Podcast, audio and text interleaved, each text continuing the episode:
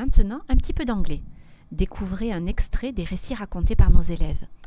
The World War II Little Mermaid. During the World War II, Joseph Mengele created the, uh, the mermaid. She was a little girl, half human, half fish. The girl was imprisoned in a vase inside a Nazi bunker in Poland. She was imprisoned with her only friends Father, a tropical fish, and an octopus called Ursula. Ursula and the little mermaid hated each other, but had to live together. The Little Match Girl.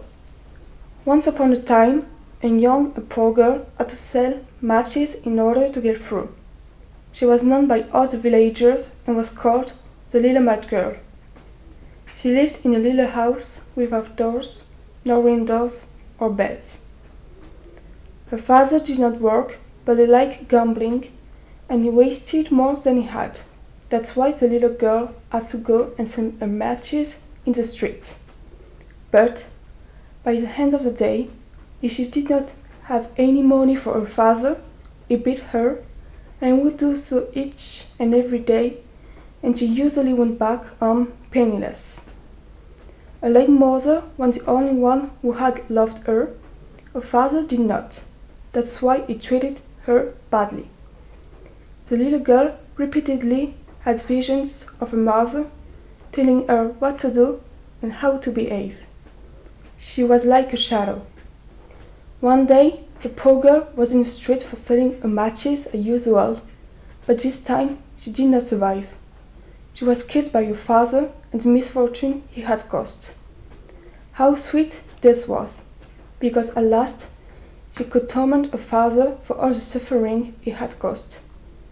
For a few months she buried her father until he got utterly insane for what he had committed. She would harass him in the same way as he did, and she ultimately killed him. She was helped by her mother, who resented for her husband for treating her daughter badly, but she did not kill him in the same way. She used her nickname, the Little Match Girl, and decided to burn her father so that he could not go to heaven.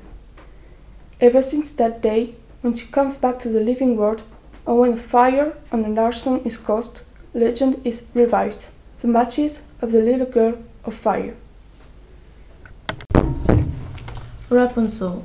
Once upon a time, a couple was expecting the most beautiful present they could have a child. The wife, experiencing the cravings associated with the arrival of her long awaited pregnancy, noticed some Rapunzels growing in the garden of their neighbor, an old woman called Dame Gotha. She wanted them so badly that her husband, even though he didn't have the right, broke into the garden to get some for her. But his wife was not satisfied with just one bunch of them and she wanted some more. So he got used to breaking into the neighbor's garden so often that one day Dame Gotha caught him and blamed him for being a thief. The husband was so frightened that he say, said that he would do anything for her if only she would let him take some every day.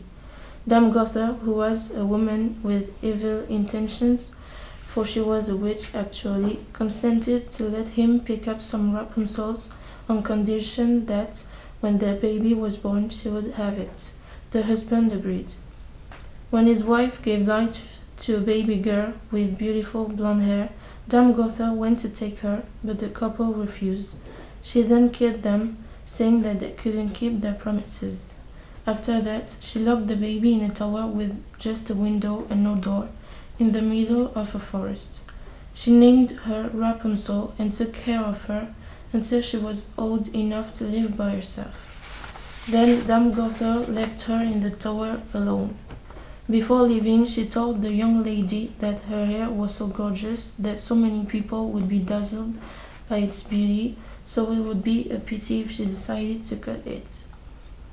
Unfortunately, Rapunzel had been so lonely all by herself in the tower for so many years that she became insane. She was so desperate to have a family, someone to spend some time with, that she appeared travelers with her really long hair hanging out of the window, saying that she wanted to have friends and that they could climb up her hair to get to her. The travelers, struck by her ravishing, beautiful face at the window, would immediately climb up the tower with the help of her hair to have a closer look at the pretty creature that lived in the forest.